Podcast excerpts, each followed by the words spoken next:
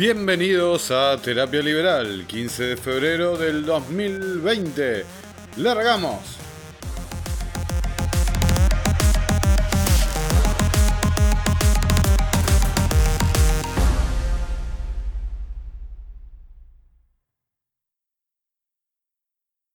La Argentina el mayor problema que tiene a veces es el encierro en los dogmas. O la verdad es que el macrismo gobernó con dogmas y en los hechos terminó haciendo todo lo contrario de lo que los dogmas le recomendaban. Y hubiera sido mucho mejor manejar la realidad y tratar de corregir, porque además en materia económica los dogmas son muy nocivos. No es verdad que la libertad plena te resuelve todos los problemas, a veces te trae muchos problemas la libertad de los mercados. Y las grandes potencias que se han desarrollado regulan mucho el funcionamiento de los mercados, tratando de que eso funcione bien. Bueno, ahí escuchábamos al presidente Alberto Fernández la semana anterior hablando en una conferencia que dio en una universidad francesa, hablando del problema que él identifica en la realidad argentina, en la economía argentina, que es el seguimiento a rajatabla de los dogmas. Pero vamos a bucear un poco en este concepto. ¿Qué es un dogma? Un dogma, de acuerdo a la Real Academia Española, es una proposición que se asienta por firme y cierta como un principio innegable.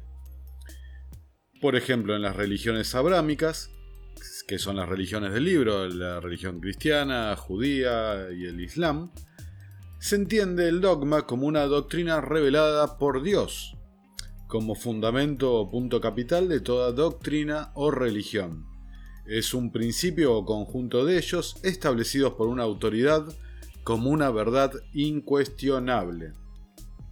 Sirve como parte de las bases fundamentales de una ideología o sistema de creencias, y no puede alterarse o descartarse sin afectar a todo el paradigma del sistema o de la ideología en sí.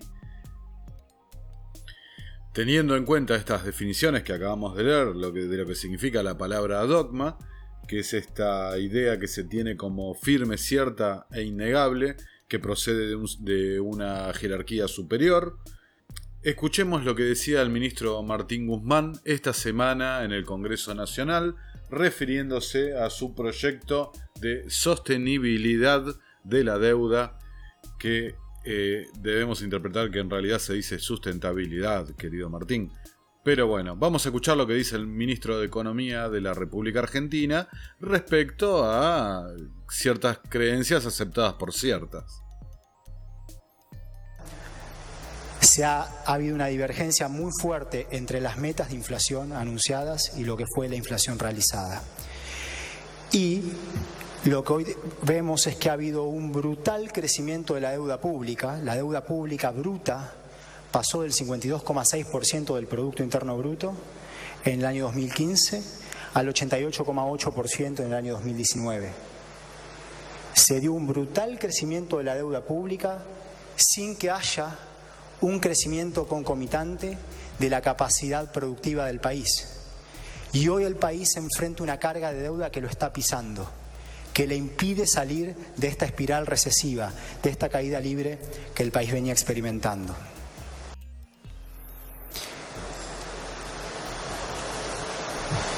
Los países que sufren estas crisis no salen hasta tanto la deuda pasa, deja de ser una carga que pisa la posibilidad de crecer.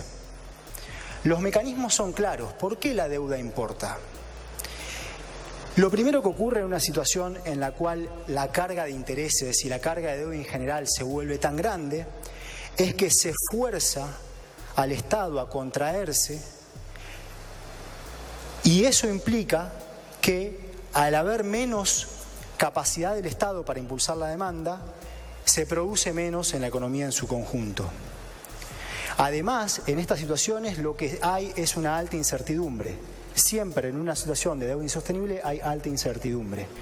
Cuando hay alta incertidumbre, el sector privado también se empieza a contraer. El, gasto del sector privado se contrae.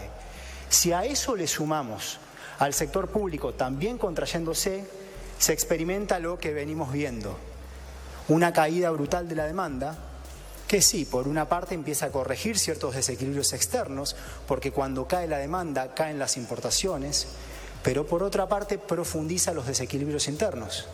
Al haber menos demanda para el mercado interno, se produce menos. Y cuando se produce menos, hay menos oportunidades, hay menos empleo, hay más pobreza, hay más desigualdad porque estas crisis afectan de una manera desigual a la población.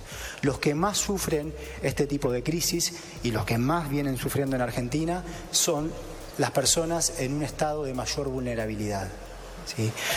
O sea que es una condición absolutamente necesaria para romper una dinámica de recesión que se profundiza, sacarse de encima esa carga de deuda que no se puede pagar.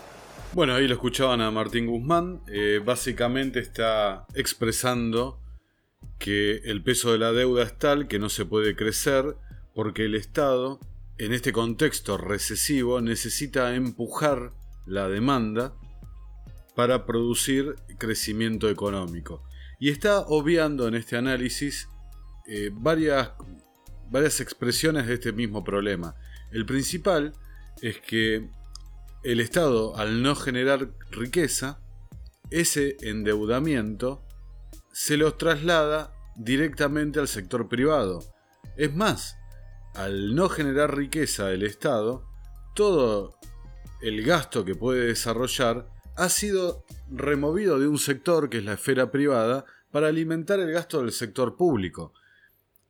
Tengamos en la mente, antes de avanzar con este análisis, dos cuestiones, ¿no? La primera es la que les invito a reflexionar ya en este momento, eh, es ¿qué pasaría si todos esos recursos que está usando el Estado en exceso y por eso se está endeudando de la manera que se está endeudando, se mantuvieran en el sector privado? ¿Qué pasaría con esa asignación de recursos? En definitiva, la economía, que es el estudio de cómo lograr vencer la escasez a través de una eficiencia en la utilización de los recursos disponibles, se trata sobre esto. Entonces, número uno, ¿qué pasaría si los recursos que de vuelta que está expropiando el Estado e inclusive ni siquiera le alcanza para funcionar y por ello se endeuda como se endeuda y por ello tenemos la tasa de inflación eh, que tenemos, qué pasaría si esos recursos se mantuvieran en el sector privado. Y la segunda reflexión, que es la que va a titular este podcast, es, uniendo con las palabras de Alberto Fernández, sobre los dogmas.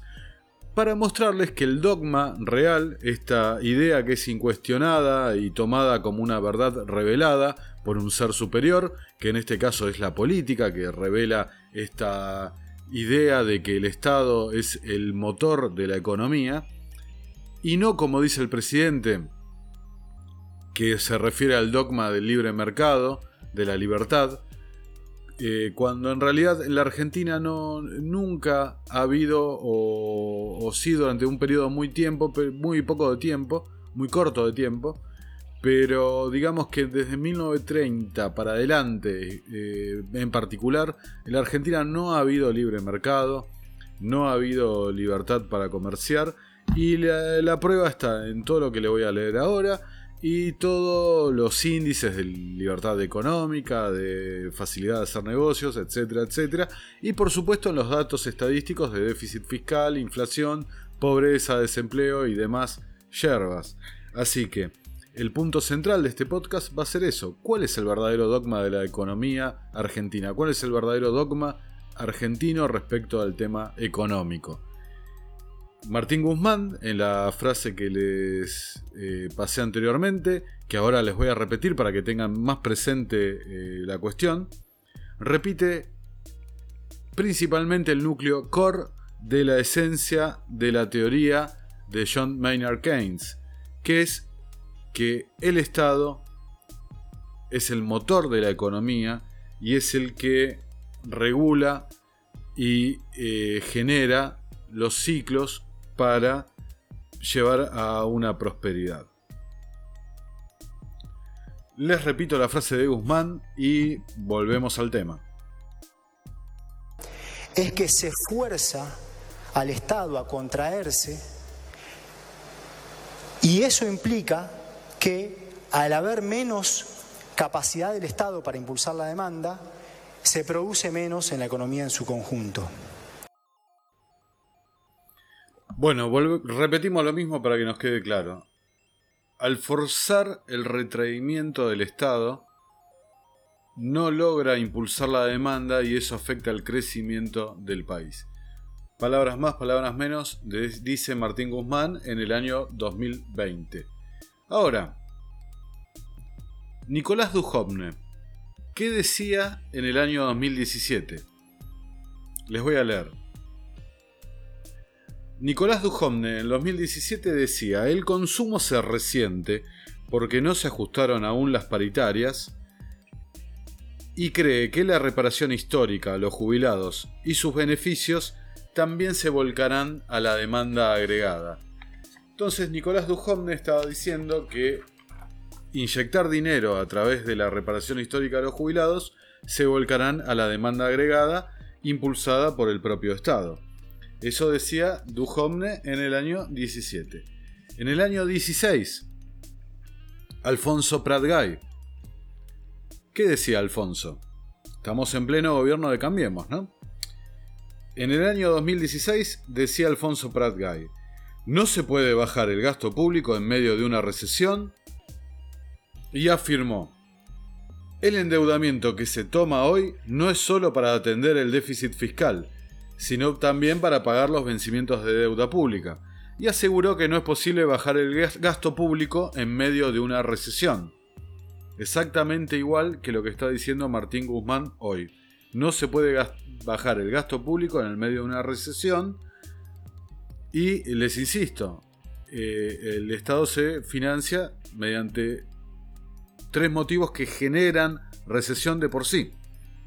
Ahora, sin embargo, Alfonso Pratgay en 2016, sin embargo, aseguró el funcionario que no hay ningún libro de economía que haya leído que recomiende bajar el gasto en medio de una recesión.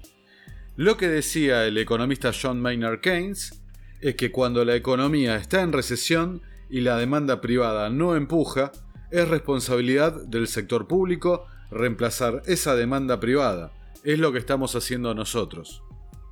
Repito, Alfonso Prat Gay, ministro de Economía de Cambiemos en 2016, decía, no hay ningún libro de economía que haya leído.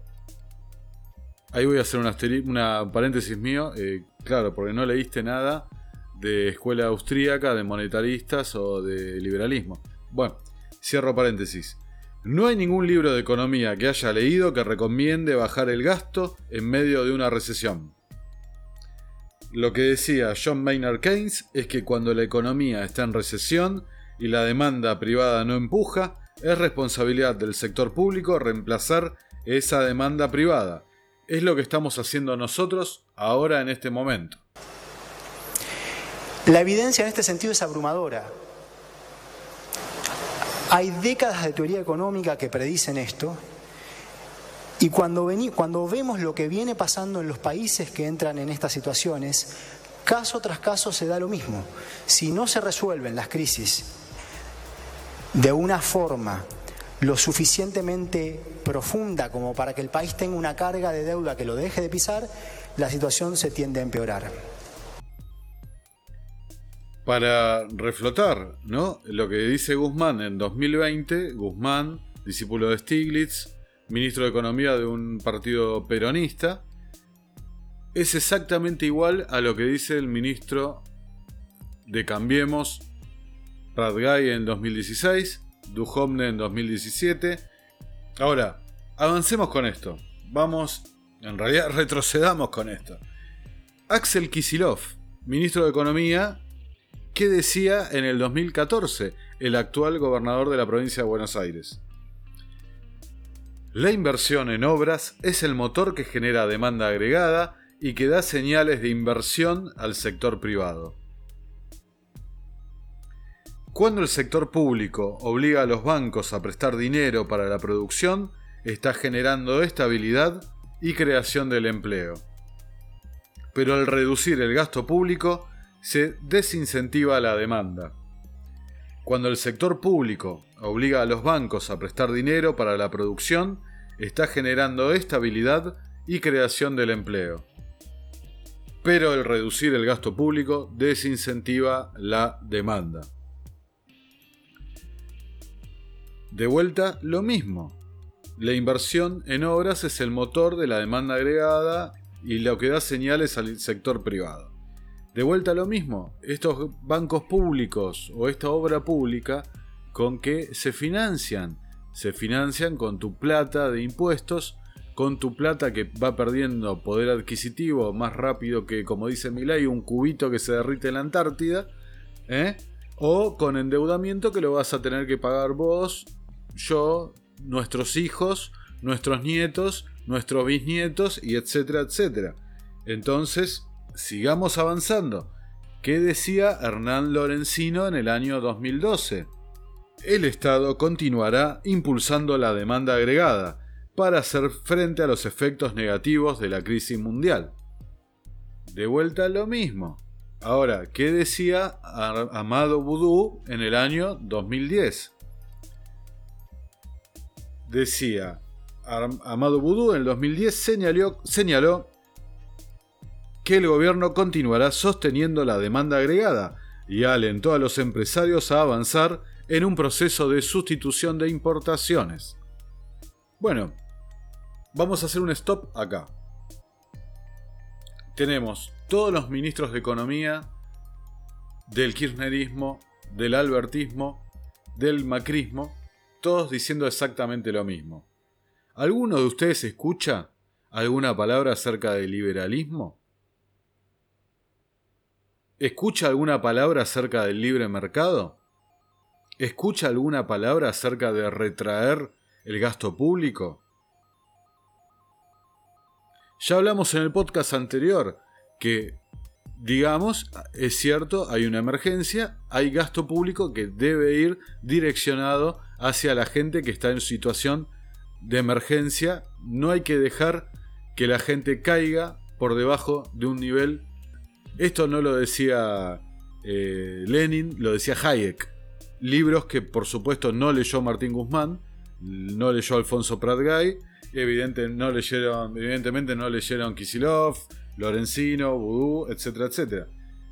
Pero antes de seguir retrocediendo en el tiempo, buscando este dogma que realmente nos va subyugando cada vez más, vamos a detenernos en una frase del mismísimo John Maynard Keynes, un hombre de la sociedad fabiana, un socialista, eh, un hombre de la nobleza inglesa,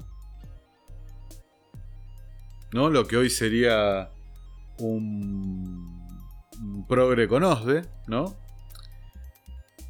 Eh, que inclusive haciendo esta investigación eh, descubrí algunos datos que, como bien dijo mi esposa, no, realmente no son sorprendentes, teniendo en cuenta la característica del personaje, pero John Maynard Keynes, como muchos de la élite en los años 20-30, que tenían tendencias hacia un socialismo de derecha, le hace fascismo, era miembro de organizaciones que defendían las ideas maltusianas, es decir, las de ideas de reducción y control de la población. John Maynard Keynes, eh, si empiezan a bucear en el personaje, eh, no en la teoría, sino en la biografía, van a encontrar que era un defensor de la eugenesia, de la superioridad de ciertas razas sobre otras, de cómo se debía controlar la natalidad de la población y bueno, ya algún, algún momento entraremos más en detalle en el personaje. Pero volviendo al tema de hoy, les voy a leer dos frases de John Maynard Keynes. La teoría de la producción agregada, que es la clave del siguiente libro, puede ser adaptada mucho más fácilmente a las condiciones de un Estado totalitario que la teoría de la producción y distribución de una determinada producción dadas las condiciones de la libre competencia y un grado de laissez-faire. Esta es una de las razones que justifica el hecho de que llame a mi teoría la teoría general. Esto lo decía John Maynard Keynes, ¿no? Repito, mi teoría, la de la producción agregada, solamente se puede dar, dice John Maynard Keynes, en las condiciones de un Estado totalitario, no en, una, en un Estado que practique una libre competencia o un grado de laissez-faire. De vuelta, esto lo decía John Maynard Keynes en, la, en el prólogo a la edición en alemán, a la primera edición en alemán de su conocida teoría, dedicándole el libro eh, al actual, en ese momento, jefe de Estado de la República Alemana, que era eh, ni más ni menos que el señor Adolfo Hitler. ¿No? Así que, guarda. Estos son los dogmas que estoy mostrando con frases de los mismos protagonistas. Estos son los dogmas que gobiernan a la Argentina. La Argentina, que de los últimos 118 años tuvo déficit fiscal, o sea, el Estado gastó más de lo que recaudó, en 108, ¿ok?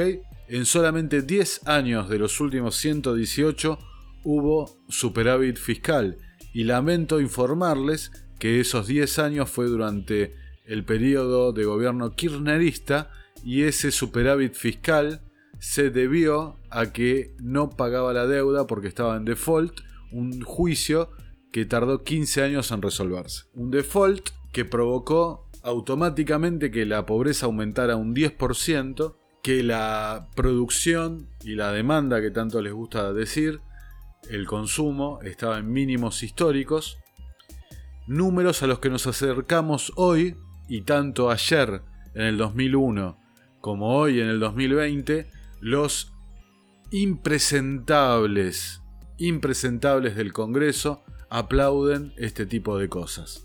Porque como bien dijo esta semana Iván Carrino, ¿no? Un abrazo a Iván. La base de la teoría keynesiana es gastar gastar, gastar. Y parece que toda esta gente que vive encerrada en estos dogmas no tiene ningún inconveniente en que sea así, gastar, gastar, gastar. Pero la otra cara de la moneda, que es pagar lo que te endeudaste, eso no le gusta a nadie. No le gusta a nadie.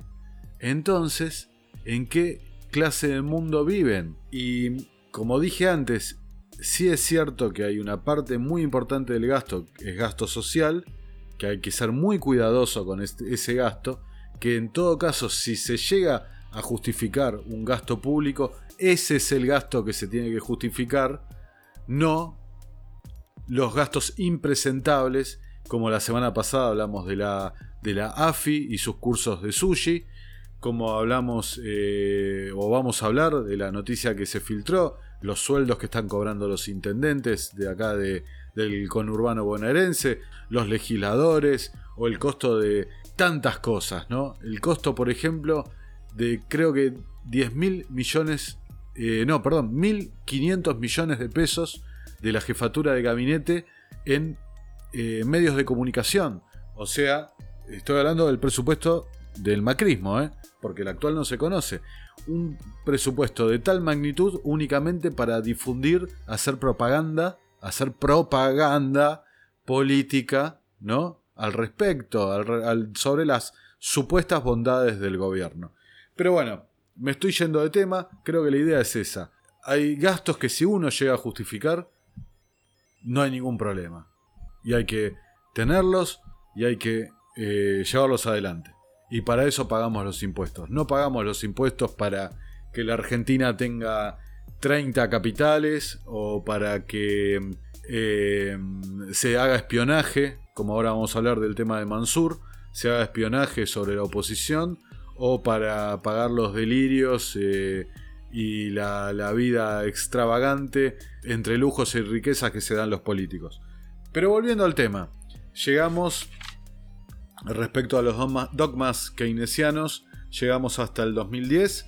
Quiero hacer un salto al año 1973. En el año 1973 se lleva adelante el plan económico del ministro Helbard, un ministro que pasó sin pena ni gloria eh, por eh, la memoria de la Argentina, ¿no? la campaña anterior, la vicepresidente de la Nación, Cristina Fernández, eh, lo trajo a colación el nombre de Helbard, hablando de la necesidad de recuperar esta idea de pacto social.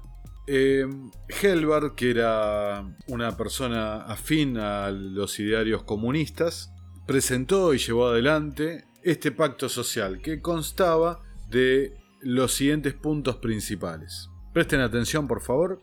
Congelamiento de precios, alza general de sueldos para cesar los conflictos laborales, suspensiones de las negociaciones colectivas sobre el salario durante dos años, es decir, congelamiento de precios durante dos años. El plan económico, eh, congelamiento de sueldos, perdón, durante dos años.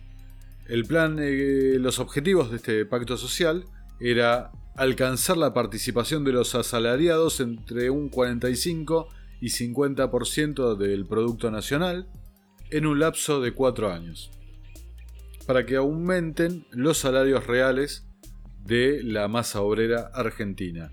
El segundo objetivo era mitigar la pesada inflación y evitar la espiral de inflación de costos. Y el último y final objetivo era consolidar el crecimiento económico. Dos años más tarde, explotaría el llamado Rodrigazo. Acá vamos a ver realmente cuáles fueron los efectos del plan Helvar. Porque, como todo en la vida, no hay que medir las intenciones, sino los resultados, especialmente en materia política y económica. Los efectos del plan Helvar, reflejados en el paquete de medidas del Rodrigazo, dos años después, en el año 75, fueron una devaluación del peso, peso ley, esa era la moneda argentina, en relación al dólar de un 160%. Un nuevo desdoblamiento cambiario respecto al dólar, creando el dólar turístico, un alza promedio de un 100% en todos los servicios públicos y de transporte, y un alza de hasta un 180% en los combustibles y 75% en las tarifas eléctricas. Yo esto no lo viví, no había nacido, pero es un escenario muy parecido al que veo que va a transitar la Argentina tarde o temprano. No me arriesgo a decir junio, julio, agosto. Tarde o temprano va a pasar por este camino. Porque esta idea de control de precios, control de costos, pisar las tarifas, que esto, lo otro, ya se ha repetido. Se ha repetido en el 73, en el 75, se han visto las consecuencias. Y ahora voy a seguir más con más datos todavía. O sea, de vuelta, el dogma realmente es este, no es el liberalismo. El liberalismo es lo que no se ha tratado nunca en la Argentina, especialmente desde el siglo XX para adelante. En el año 1985, el entonces ministro de Economía, el señor Zurruil, lanza el Plan Austral, la medida política central del Plan Austral fue el cambio del signo monetario, quitándole 3 pesos al cero, 3 ceros al peso argentino para crear el Austral. Visto en retrospectiva, o sea, eh, estamos muy cerca realmente el peso, el peso actual, en vivir una situación eh, de este tipo. ¿Cuánto falta para que haya? Ya hay que sacarle dos ceros a la moneda. Pero ¿cuánto falta para que haya que quitarle 3? ¿No? Con, 3 fue lo que nos llevó a tomar una decisión como la que les voy a leer, que es el plan austral. Dicen, por otra parte, más allá de cambiar el signo monetario, se buscó un fuerte... ¿Un fuerte qué, señor? Un fuerte control de precios. Las tarifas de los servicios públicos, por entonces en manos del Estado, pero ¿cómo? Si son estas... ¿Cómo? ¿No eran privadas? ¿Qué pasó con las tarifas de los servicios públicos? Se congelaron. Y a que ustedes no adivinan qué hicieron con los bienes de la canasta básica, que ahí sí son precios privados. Se establecieron listas de precios máximos. También se buscó limitar el aumento de los salarios del sector privado, pese a lo cual el salario real tuvo un alza importante, en parte por la propia reducción de la inflación y en parte por el impacto del cambio de moneda. Entonces, Plan Austral 1985, una década después del Rodrigazo. Cambio de moneda, control de precios, pisar las tarifas de los servicios, precios máximos en la canasta básica, congelamiento de salarios y un leve veranito, ¿no? Por el reajuste que tiene que aplicarse en la economía con todas estas variantes. Un ligero veranito que estamos viviendo ahora en febrero de 2020, donde se muestra con bombos y platillos cómo la inflación ha bajado un punto en un escenario muy parecido al del plan austral, muchachos. Che, ¿no será que el plan de Alberto que no está mostrando es un plan austral? Porque yo acá leo lo mismo, ¿eh? Leo pisar las tarifas, control de precios, eh, precios cuidados, ¿no? ¿Qué sé yo? Veo lo mismo. Bueno, el plan austral tuvo un veranito y derivó tres años después en el plan primavera, en el año 88, ¿no? Como Helvar en el 73, deriva en el Rodrigazo del 75, el plan austral del 85 derivó en un plan primavera en el año 88. Ahora, ¿qué pasó en el plan primavera del 88? Dice, para estabilizar los precios, porque ya estaba la olla a presión por explotar, se autorizaron alzas del 1.5% y 3.5%, lo que llevó a que se eh, aplique un control sobre los costos. Digamos que hoy, 2020, ya se está hablando que hay que controlar también los costos, no solo los precios. Yo, realmente esta gente no... De vuelta, yo no soy economista, soy abogado, pero esto es tan evidente tan... Eh, quizás justamente al no tener la mente contaminada por ciertos dogmas, uno lo puede ver claro, porque cuando una mente está cuestionada, está contaminada de verdades que no puede discutir y de que provienen de un ente superior, le hace Dios, le hace la política, le hace el Estado. Claro, ahí entra en juego dos cosas. El fanatismo, ¿no? Que es la exaltación de una idea que lleva a los peores desastres, a las peores masacres, y también por el otro lado empieza a surgir la ignorancia, que es el no tomarse cinco minutos de tu vida para leer un poco de, de algo, ¿no? O leer equivocadamente cosas que te dicen lo que querés escuchar.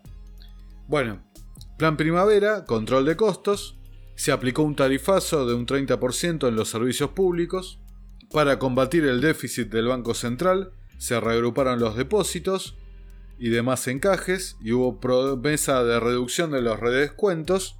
Ay, ay, ay, cuando esto pase en 2020 o 2021, si fracasa el patear la pelota para adelante del pago de la deuda, mamita, te quiero ver si tenés un dólar en el banco. Bueno, y finalmente, desdoblación del mercado cambiario. Las importaciones pasaban a liquidarse de una forma, a las exportaciones se le quitaron los reembolsos y a liquidarse con un tipo de cambio diferenciado. 2020 eh, estamos igual, ¿no? 18 tipos de cambio diferente para el dólar, importaciones con un dólar subsidiado y exportaciones desalentadas por tener un dólar más... Eh, más bajo, ¿no? más barato para adquirir por el propio Estado. De vuelta, devaluaciones nominales, devaluación del 11.4 al austral sobre el dólar, 22 de devaluación para las exportaciones y 33 para las importaciones. El Banco Central de la República Argentina comenzó a licitar dólares en el circuito financiero para mantener el tipo de cambio. Ay, ay, ay, esto lo escuché en algún lado. Che, desde el, desde el 88 que vienen financiando la fuga. Ay, ay. Vamos a hablar también de esto, de la fuga, la, terrible equivocación que hay con estos conceptos.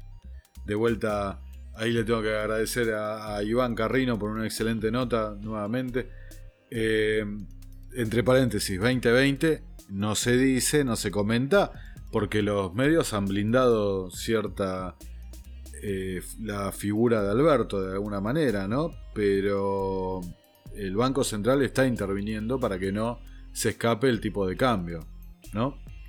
Bueno, en 1988 también se elevó fuertemente la tasa de interés para desalentar la huida hacia el dólar, mientras que se lanzaba una serie de instrumentos para absorber pesos. Situación a que se le pondría un famoso título como Festival de Bonos.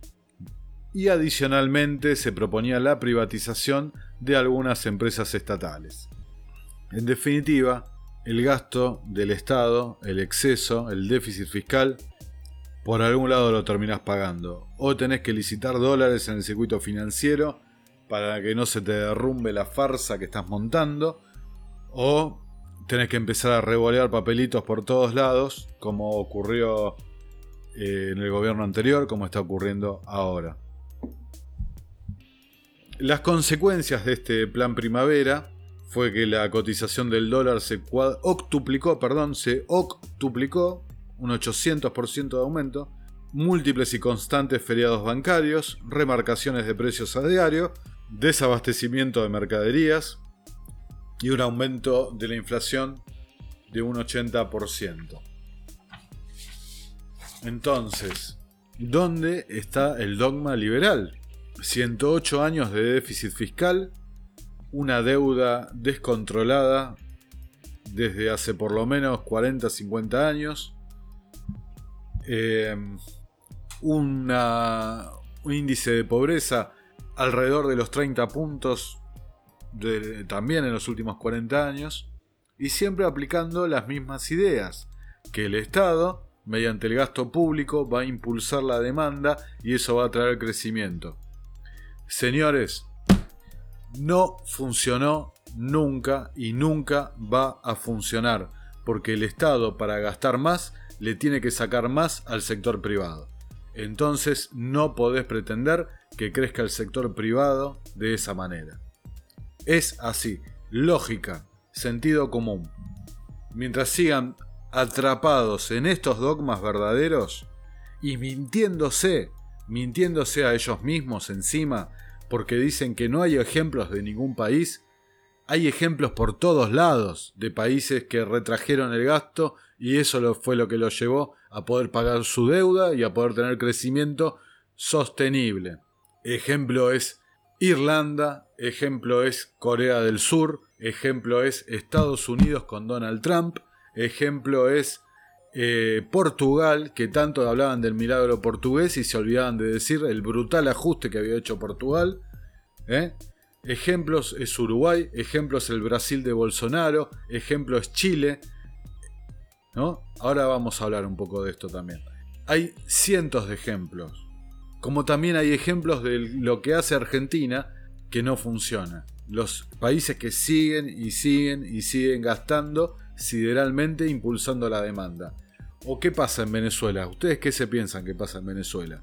Venezuela, que ahora no solo tiene desdoblado el tipo de cambio, no solo ahora empezó a crear el impuesto, abrió, abrió para combatir el desabastecimiento, abrió un poco el comercio exterior y ahora le empezó a cobrar un impuesto al dólar como se hace acá en Argentina, ¿no? Para obtener recursos para funcionar. Venezuela, que ahora quiere privatizar, pero no me hablen de neoliberalismo o liberalismo, quiere privatizar a los amigos, a Rusia, ¿eh? le quiere privatizar el petróleo, PDVSA. ¿Por qué? Porque se la chorean toda y por supuesto que va a estar mejor administrada por un agente privado que por el Estado mismo. Entonces apuestan a cobrar una buena plata para venderle la empresa, que la empresa funcione y recaudar más vía impuestos para sostener el régimen dictatorial de Nicolás Maduro. Así que hay ejemplos de las dos cosas. Hay ejemplos del fracaso de las ideas keynesianas por todos lados. En el mundo, prácticamente después de Milton Friedman en el año 79, no se usaron más las ideas keynesianas. Hay ejemplos del fracaso del keynesianismo en Inglaterra, en Nueva Zelanda, en Australia, en Francia, en Estados Unidos. Donde vos quieras hay ejemplos del fracaso del keynesianismo, como también hay ejemplos de las ideas liberales que nadie, nadie se juega a llevarlas adelante en un 100% porque eso implicaría la desaparición de la política como se entiende hoy, pero hay ejemplos de crecimiento por donde vos quieras. ¿Por qué Alemania Oriental era un desastre y Alemania Occidental era una potencia? ¿Por qué? Por sus instituciones de libre mercado y libertad. ¿Eh? Un liberalismo acotado, un liberalismo acotado, porque no son las ideas liberales llevadas al extremo, pero aunque sea con un grado, funciona. ¿No? ¿O qué pasa con Corea del Norte y Corea del Sur? ¿Qué los separa Corea del Norte y Corea del Sur? Lo pueden ver en internet que los separa. Un container separa, marca la, división entre un, país y el otro. Y tenés un país pujante, crecimiento, y contra otro que es una miseria. O la misma Argentina, que era Argentina cuando abrazaba las ideas de Alberdi. El país más rico del mundo, ¿no? Y Argentina, ¿qué es desde que abraza las ideas del fascismo y del socialismo económico, desde 1930. ¿Qué es? Es un país en decadencia pura. Vamos a otra frase de John Maynard Keynes. A través de un proceso continuado de inflación, los gobiernos pueden confiscar secreta y disimuladamente una parte importante de la riqueza de sus ciudadanos. Esto decía John Maynard Keynes en el año 1919. Y es lo que ha pasado en la Argentina desde que yo tengo uso de razón. Cada vez somos más pobres y cada vez algunos se enriquecen más a costa de otros. Y todo es por seguir estas ideas. Este es el dogma que nos está destruyendo. Este en lo económico unido a toda la, cosmovisión socialista del mundo que detesta el mérito, el esfuerzo, el trabajo, la libertad, la libertad de elección de pensamiento, toda esta idea que exalta el resentimiento y la envidia, todo esto nos ha destruido. Ahora, ¿por qué piensan que un grupo de argentinos, un economista, un abogado y tres científicos del CONICET, inventaron un test que puede detectar el coronavirus en 30 minutos, fueron corriendo y lo patentaron en Estados Unidos? ¿Por qué no lo hacen acá? ¿O por qué piensan que el CEO de Mercado Libre, Marco Galperín, se va a vivir a Uruguay? ¿Por qué piensan que Amazon desistió de instalarse en la Argentina? ¿Por qué piensan que Nike, la empresa de zapatillas, se ha ido? ¿Ustedes qué piensan? Que si toda esta gente hubiera invertido en el país, ¿habría más o menos trabajo? ¿Y ustedes creen que se van por lo que dicen en los medios? ¿Porque se cansaron de poner los precios que se les canta? ¿De explotar a la gente? ¿De especular? ¿Y las ganancias? ¿Y esto? O, se piensan que se van porque no es viable con la carga impositiva, por la carga regulatoria, por la legislación, por las instituciones argentinas, por las ganas, las ganas que tienen de confiscar todos y cada uno de los dólares que andan dando vuelta por el país, ¿por qué se creen que esta gente decide irse? Bueno, creo que he hecho un argumento bastante contundente y claro para refutar lo que dice el presidente de la nación. Eh, presidente que eh, lo conozco personalmente. Por supuesto que él no, se va a acordar de mí. Yo oficiaba de, secretario de un legislador.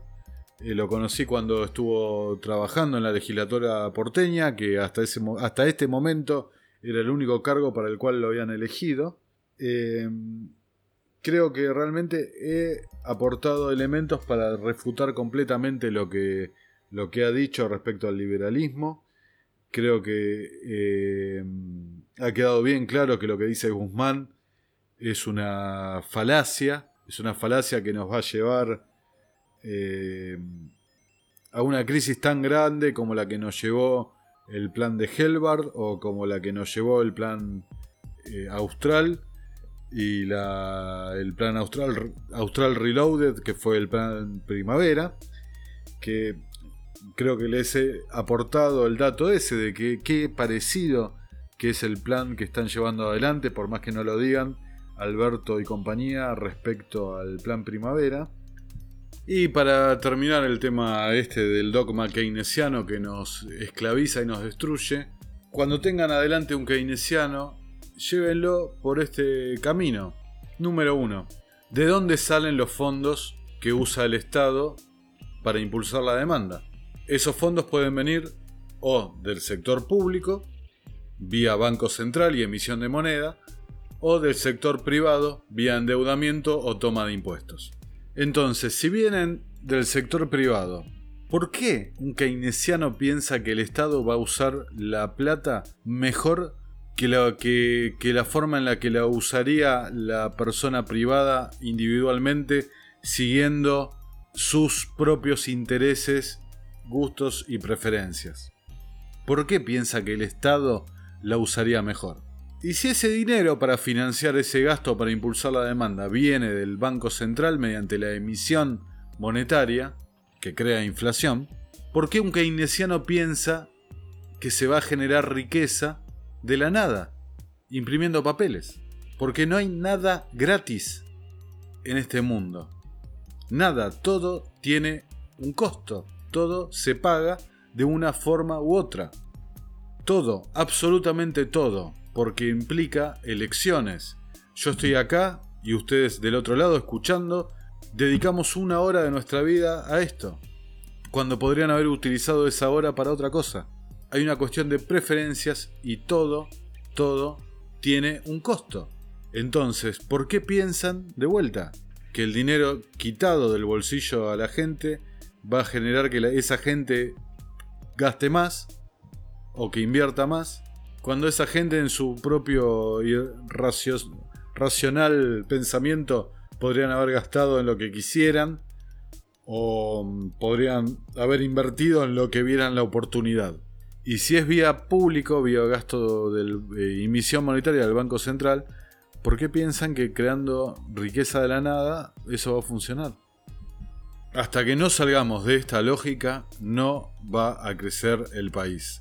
Hasta que no apostemos por el individuo, por respetar las decisiones del individuo, que a veces se va a equivocar y va a tener que pagar por esos errores. Hasta que no resolvamos eso, jamás vamos a crecer. Y mientras sigamos pidiendo más de lo mismo, los resultados van a ser los mismos y peores que los anteriores.